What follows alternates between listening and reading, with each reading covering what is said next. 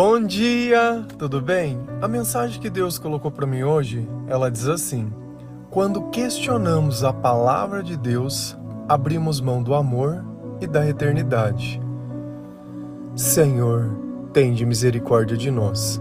Perdoa, Pai, todos os nossos pecados. Livra-nos de todo mal. Nos afasta de tudo aquilo que não vem de ti. Nós agradecemos, Senhor, por mais esse dia, pelo alimento, pela palavra, pela presença. Aceita, Senhor, essa nossa oração, esse nosso louvor, pois nós te amamos, bendizemos, adoramos. Somente tu é o nosso Deus e em ti confiamos. Nem sempre é fácil nós entendermos a palavra de Deus. Nem sempre é fácil nós aceitarmos ela porque diversas coisas que estão na palavra de Deus só são possíveis de compreender na presença de Deus. E diversas coisas que aconteceram na palavra também só são possíveis porque Deus as fez. Nós, enquanto humanos, não temos essas capacidades. Então, quando eu não tenho a crença em Jesus Cristo, eu não tenho fé, eu começo a ler aquelas coisas e me parecem loucuras me parecem coisas que são impossíveis. Mas, conforme nós vamos nos aproximando de Jesus, nós vamos sentindo através do Espírito Santo que nós podemos confiar nele e que todas aquelas palavras, elas são verdadeiras. Só que existe sempre uma coisa: a nossa vida nesse mundo e existe também a crença na eternidade. Só que sempre que nós achamos que nós seguimos ao que o Senhor nos ensina, nós estamos de alguma forma perdendo essa vida, como se Deus ele viesse para nos ensinar a perder a nossa vida e não o contrário disso. Então existem alguns ensinamentos de Jesus que nós levamos em conta e gostamos.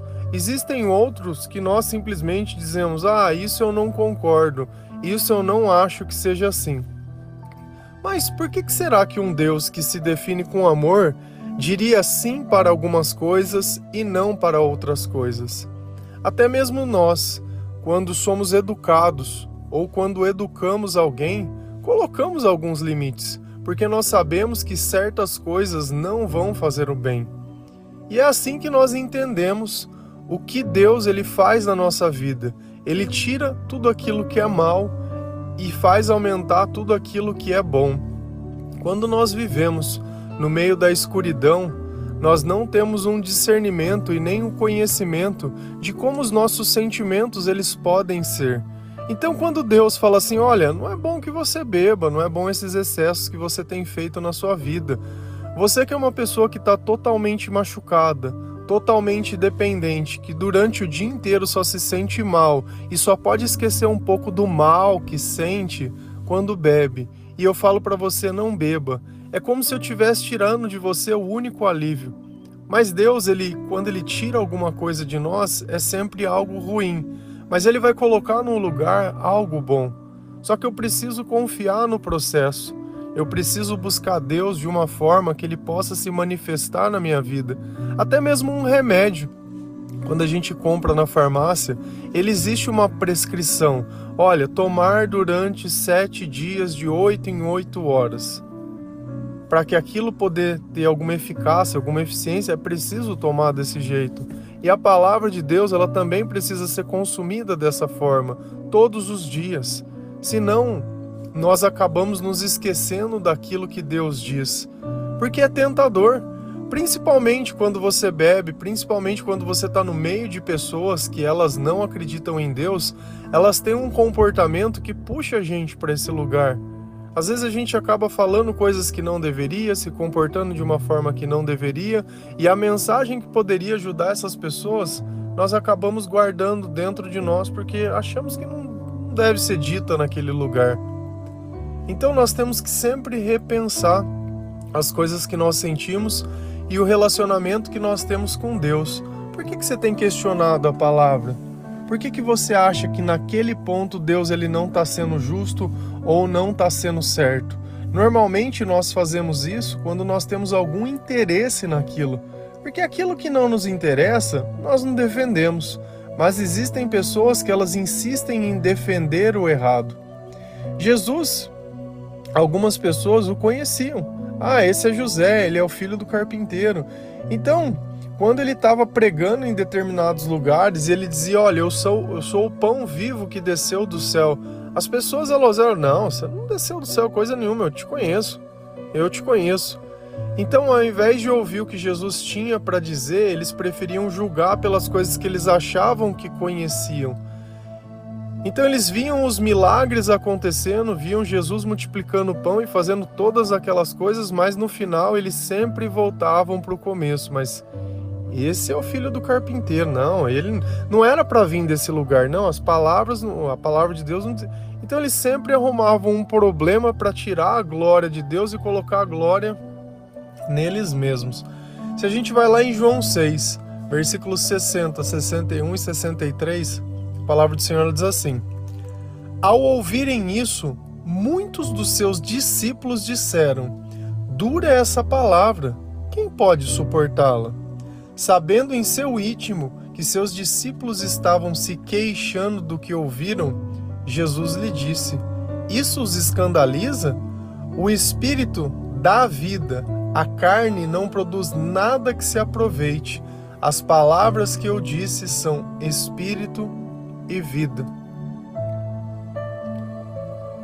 Olha quem estava questionando Jesus, os discípulos dele, porque ele tinha feito uma pregação dizendo que ele era o pão vivo que tinha descido no céu, que as pessoas precisavam comer a carne e comer a carne e beber o sangue dele. E eles começaram a se questionar entre si. Só que eles não estavam falando, eles estavam questionando em pensamento. Jesus, ele conhece os nossos pensamentos. Mesmo que você não diga uma palavra, Jesus sabe tudo que você tem passado e tudo que você tem sentido. E eles pensavam, mas que palavras duras. Então, se eu não acreditar nisso, eu não vou ser salvo. Não, é nisso que você tem que acreditar e eles não queriam aceitar que a crença deveria ser daquele jeito. E é assim que nós fazemos com Deus, em grande parte das vezes. Simplesmente pegamos a palavra de Deus e os ensinamentos de Jesus e diminuímos. Vamos tirando as partes que nós achamos que tem a ver e tiramos as deixamos as partes que tem a ver e tiramos as que nós não achamos e colocamos no lugar alguma coisa que nós gostamos. Por exemplo, você abre um jornal todos os dias e tem um horóscopo. Você acha que aquilo é de Deus ou não é? Que aquilo tem sentido ou não? Que a tua vida ela é determinada pelo dia que você nasceu. Então, se tiver dentro do mês tal, todas as pessoas que nasceram naquele dia estão passando exatamente pelas mesmas coisas. Faz algum sentido para você? Mas parece uma adivinhação ou você querendo acreditar no acaso ou na sorte. É a mesma coisa, de vez as pessoas elas pedem oração. Você acha que elas estão pedindo oração porque elas querem uma bênção de Deus? Você acha que elas estão pedindo oração porque elas querem uma confirmação para ver o que, que a pessoa vai falar? Porque se a pessoa pedisse uma oração e orasse em silêncio, será que ela aceitaria a minha oração? Então é sempre assim. É sempre a gente querendo adivinhar o futuro, é, é, sempre a gente querendo saber se Deus vai fazer o que eu quero que ele faça, e quando vem uma palavra de repreensão, não, isso eu não quero. Não, isso eu não aceito, eu não concordo, eu não acho, e aí flexibiliza-se um Jesus. Por quê? Porque a palavra era dura. Quem pode suportar essa palavra? Quando Jesus diz: Olha, negue a si mesmo, tome a sua cruz e me siga. Quem pode suportar a palavra que Jesus diz que os maiores inimigos serão as pessoas da nossa própria casa?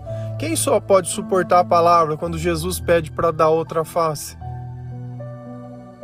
Quem pode? Sem Deus, todas essas coisas não são loucuras.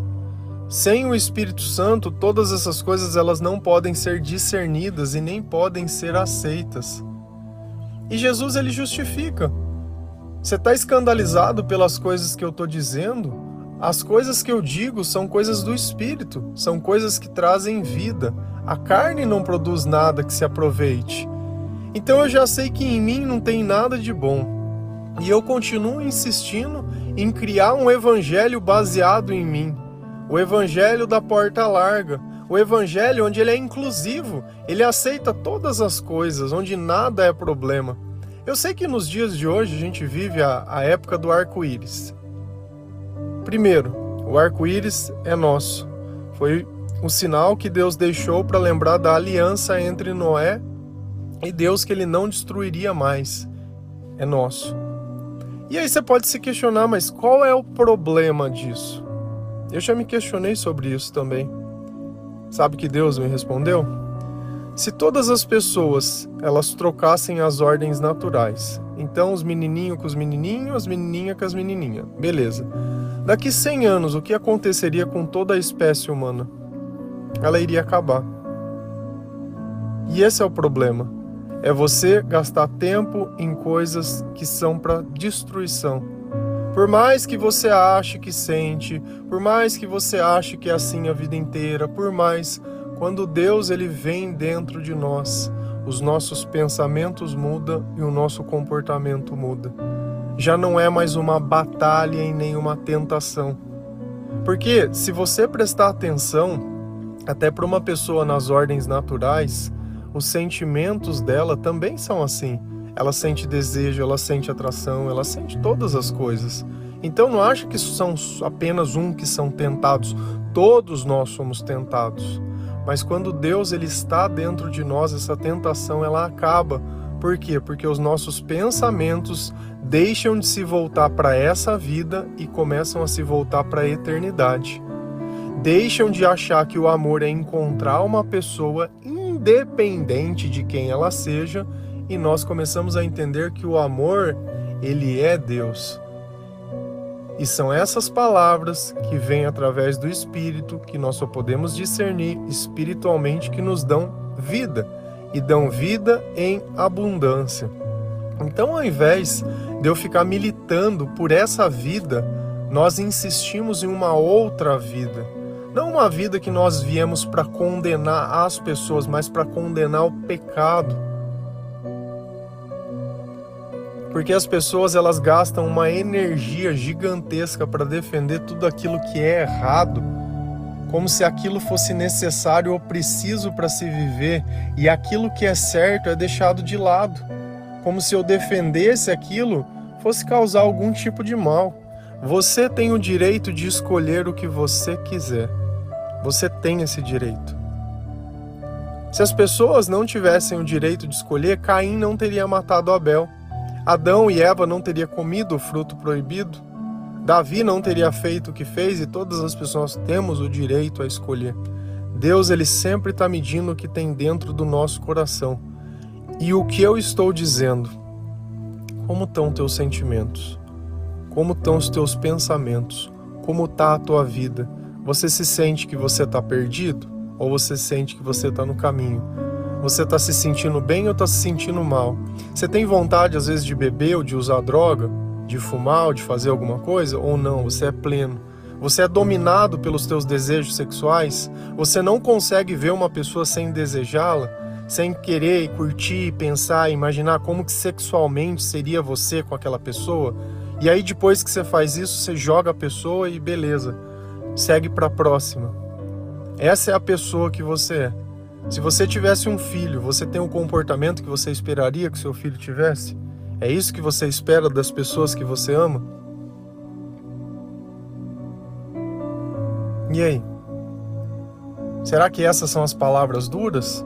Ou será que você é uma pessoa dura? Ou será que você é uma pessoa que está perdida e precisa de uma orientação maior? Ao invés de ficar questionando e dizendo se é ou não, você não sabe fazer o você não sabe o que fazer com a própria vida e quer ficar definindo o que Deus deveria fazer com as palavras dele? E aí, depois que Jesus disse tudo isso, o que, você acha que aconteceu?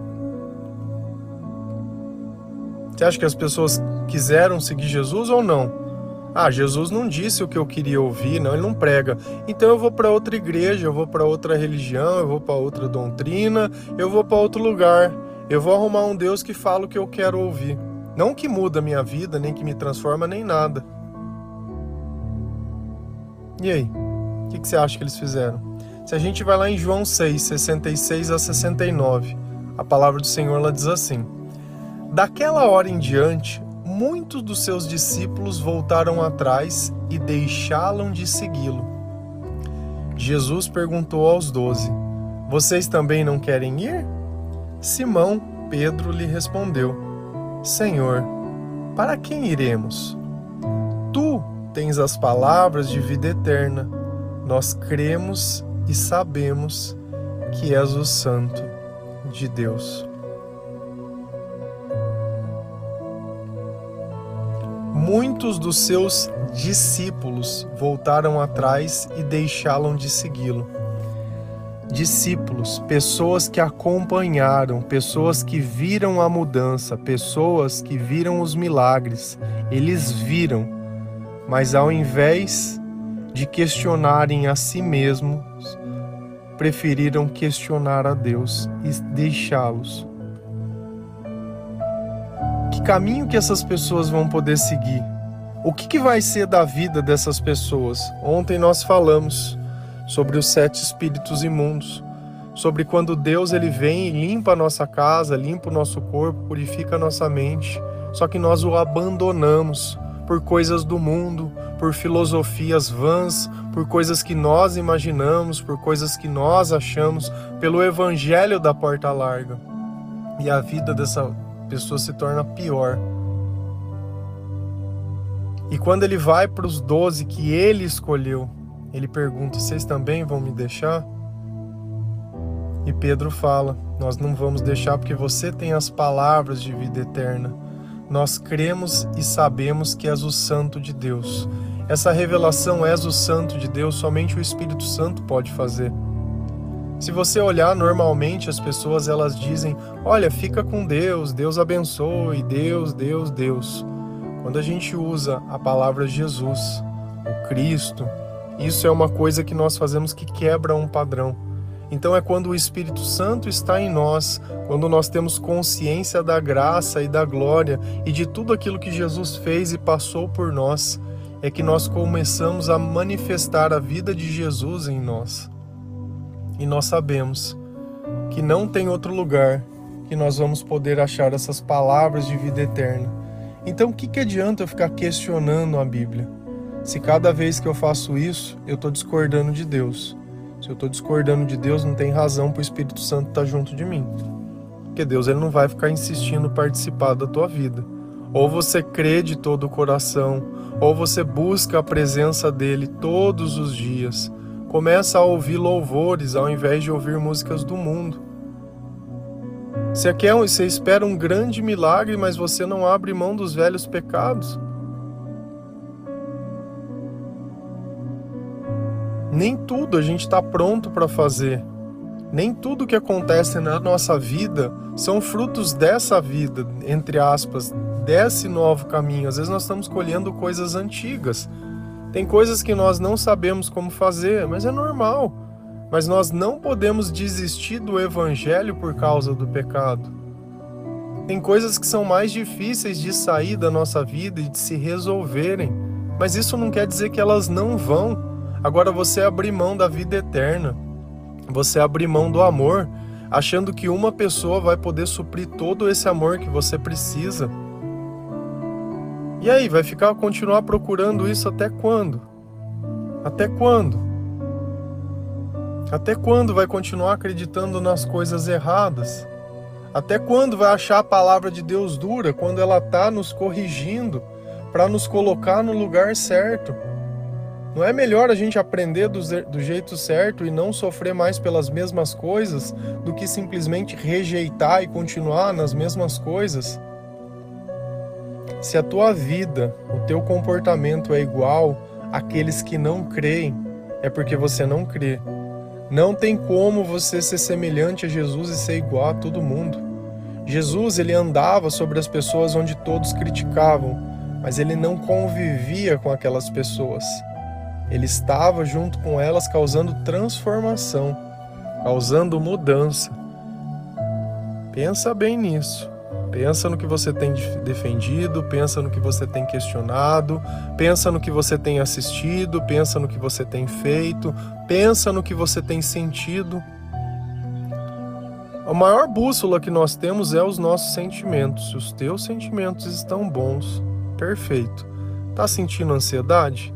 Tá sentindo angústia? Tá sentindo medo? Tá sentindo tristeza? Tá sentindo qualquer coisa que seja negativa? Deus, ele provoca a tristeza dentro de nós, mas é pelo arrependimento. E essa tristeza, ela causa salvação. Então não é aquela tristeza que eu fico por questionar as coisas, mas é decepcionado comigo mesmo. E essa causa a vida. Essa o Espírito Santo cura. Porque enquanto eu coloco a culpa nos outros, eu tô perdido. Quando eu ponho a culpa sobre mim mesmo, sobre as minhas escolhas, sobre as minhas decisões, entendo tudo que aconteceu, aí sim, eu tô a um passo de ter um encontro com Jesus da forma certa. Então, nós sabemos que o amor de Deus, ele tudo cura, nós sabemos que é através das palavras de Deus e que nós nunca vamos deixar de segui-lo. Por mais dura que seja a mensagem, ou por mais que os nossos comportamentos hoje eles não reflitam aquilo que nós gostaríamos de entregar para Deus, nós continuaremos tomando esse remédio. Não é de 8 em hora, não é no primeiro remédio que você toma que você já fica curado. Daqui 8 horas você toma mais um, mais um, mais um, mais um.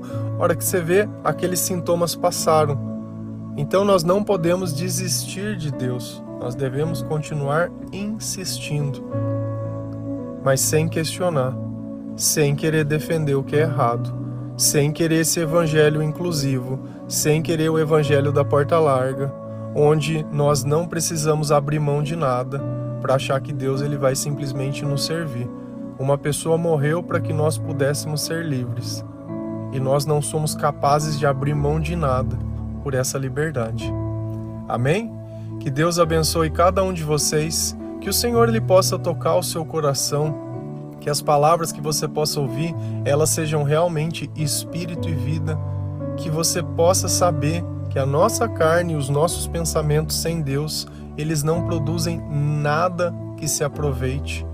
Que as palavras de Jesus não são para escandalizar ninguém, Deus está apenas tirando da tua vida aquilo que não te faz bem. Amém? Que Deus abençoe cada um de vocês. Feliz a nação cujo Deus é o Senhor. Um bom dia.